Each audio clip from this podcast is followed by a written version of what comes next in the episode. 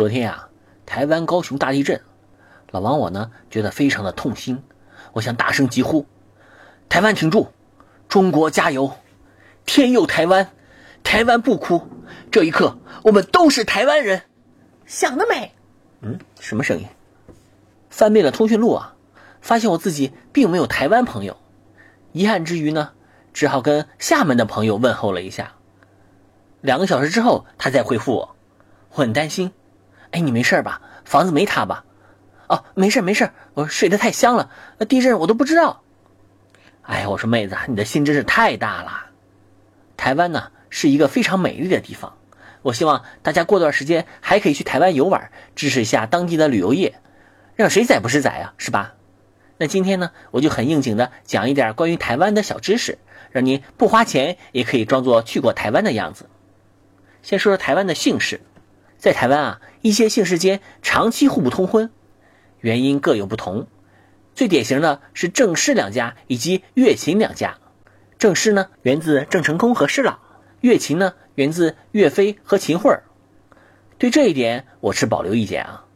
报仇的最好办法就是把闺女宠坏，然后嫁给仇家的儿子，这样可以让他们生不如死。都说礼多人不怪，可是您要在台湾送礼物啊。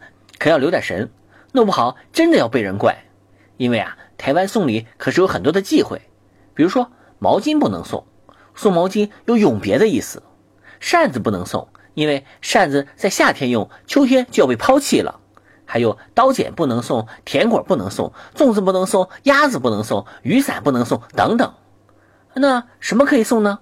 老王，我给你的建议是。最新款的 iPhone 6s 手机可以送，一克拉左右的钻戒可以送，半斤左右的金条可以送，真品 LV 包包可以送。实在想不到好的东西的话，一万块的红包也是可以送的。您呢就看着办吧。台湾有很多流行语，如果您不了解的话，就很容易闹笑话。比如说，在台湾，在异性面前最好不要提“炒饭”这个词儿，因为啊，炒饭是台湾约定俗成的鱼水之欢的代名词儿。比如说，您看到一位美女对人家说：“。”小姐，可以请您吃炒饭吗？美女说：“不要啦，人家有老公啦。”你说：“没关系啊，把她叫过来，咱们三个一起吃呗。”我敢保证，如果她老公真的来了，您可能这辈子都吃不成炒饭了。咔嚓！很多内地人都笑话台湾人的发音不标准，老是把我和你的和念成汉。其实啊，把和念成汉原本是北京的土语。最早教台湾人讲国语的是位老北京齐铁根先生，他就按照北京土话把“和”念成了“汉”。这么看，台湾人有点吃了哑巴亏，让北京人给坑了一道。不过啊，正所谓因果轮回，报应不爽。现在我们大陆的年轻人也以说台湾话为荣，比如说“我宣你，你造吗？做你票吗？”这里啊，老王我呢就提个小小的问题啊，完全是送分题啊，我汉你。等于我宣你，在什么情况下等式成立？